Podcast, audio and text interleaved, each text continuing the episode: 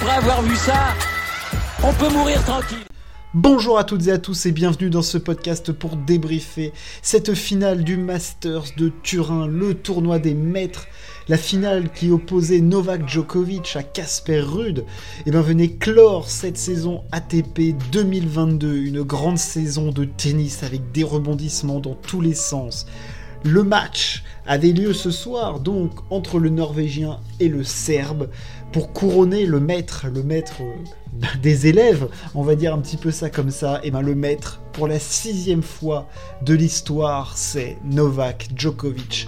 Le Serbe n'a laissé aucune chance à Casper Ruud, qui perd une nouvelle finale majeure cette saison, une nouvelle grande finale. Décidément pour lui, euh, bah, tous les baptêmes n'auront pas été bons.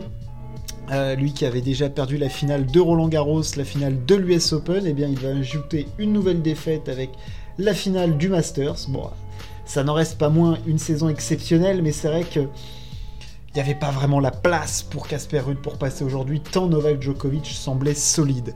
Euh, pourtant, Novak, euh, je ne l'ai pas trouvé méga serein, serein. Euh, bon, il l'emporte 7-5-6-3. Alors, il faut toujours nuancer, hein, parce qu'on parle quand même du plus haut niveau et de Novak Djokovic, un des trois plus grands joueurs de tous les temps. Donc, quand on dit qu'il joue pas bien, il joue mieux que 99,999% des joueurs. Bien sûr. Mais, on parle quand même du très haut niveau, donc les réglages sont fins et il est important de, trouver la nuance. Euh, Novak Djokovic euh, avait présenté quelques signes de, pas de faiblesse physique, mais enfin, voilà, on le trouvait un petit peu parfois emprunté, euh, souffrant physiquement, cherchant du souffle, pas très, pas très alerte, disons même sur le terrain.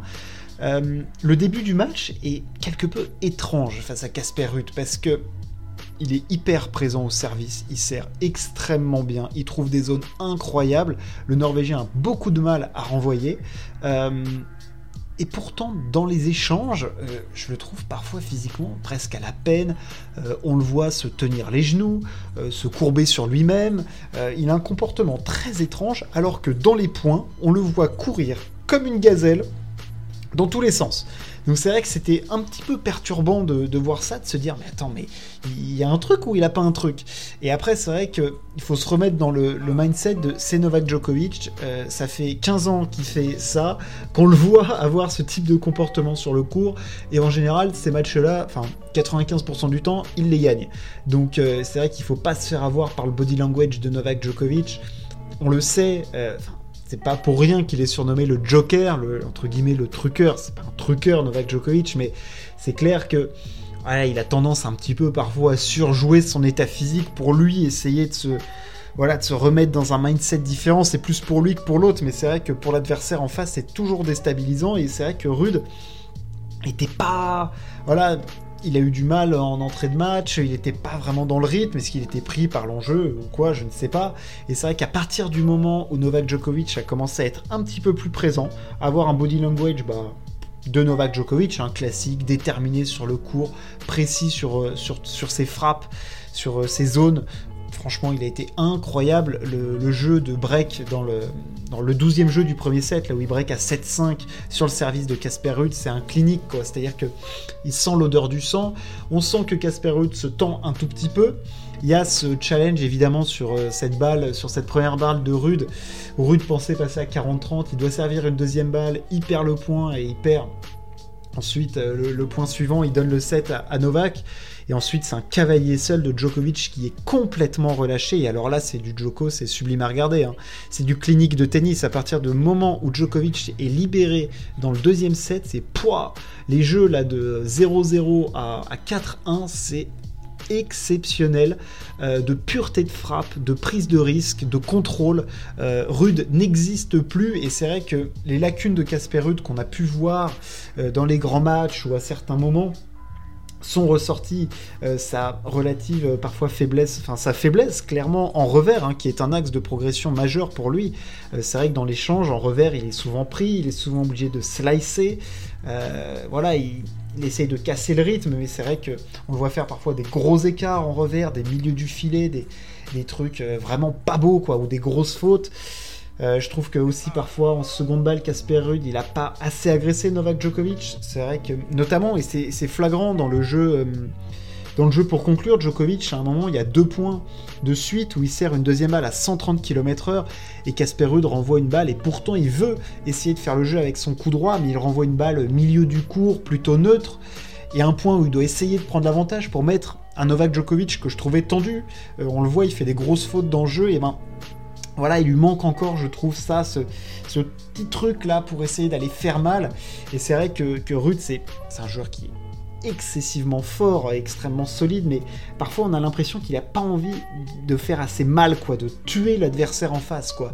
Il n'a pas cette arme où tu vas te dire, putain, il va déboîter le mec. Alors son coup droit peut être impressionnant sur terre battue, clairement, sur dur ça fonctionne très bien, mais il lui manque cette arme-là où on a même l'impression que en fait Novak Djokovic n'est pas dérangé de jouer un Casper rude.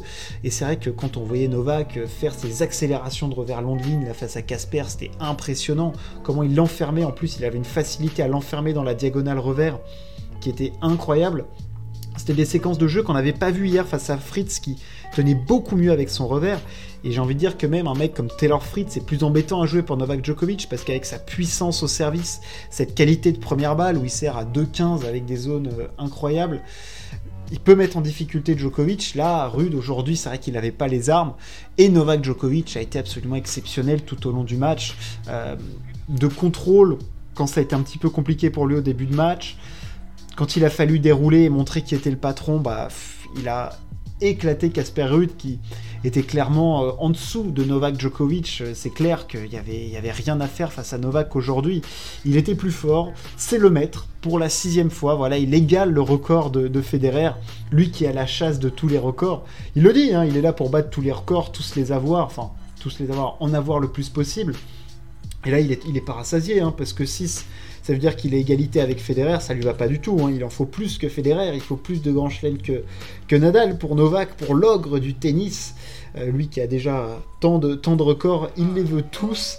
Euh, franchement, il a été impressionnant cette fin de saison en indoor. Alors oui, il y a cette défaite face à Holger Rune qui était en fusion complète, mais là au tournoi des maîtres, il a été, il a été énorme.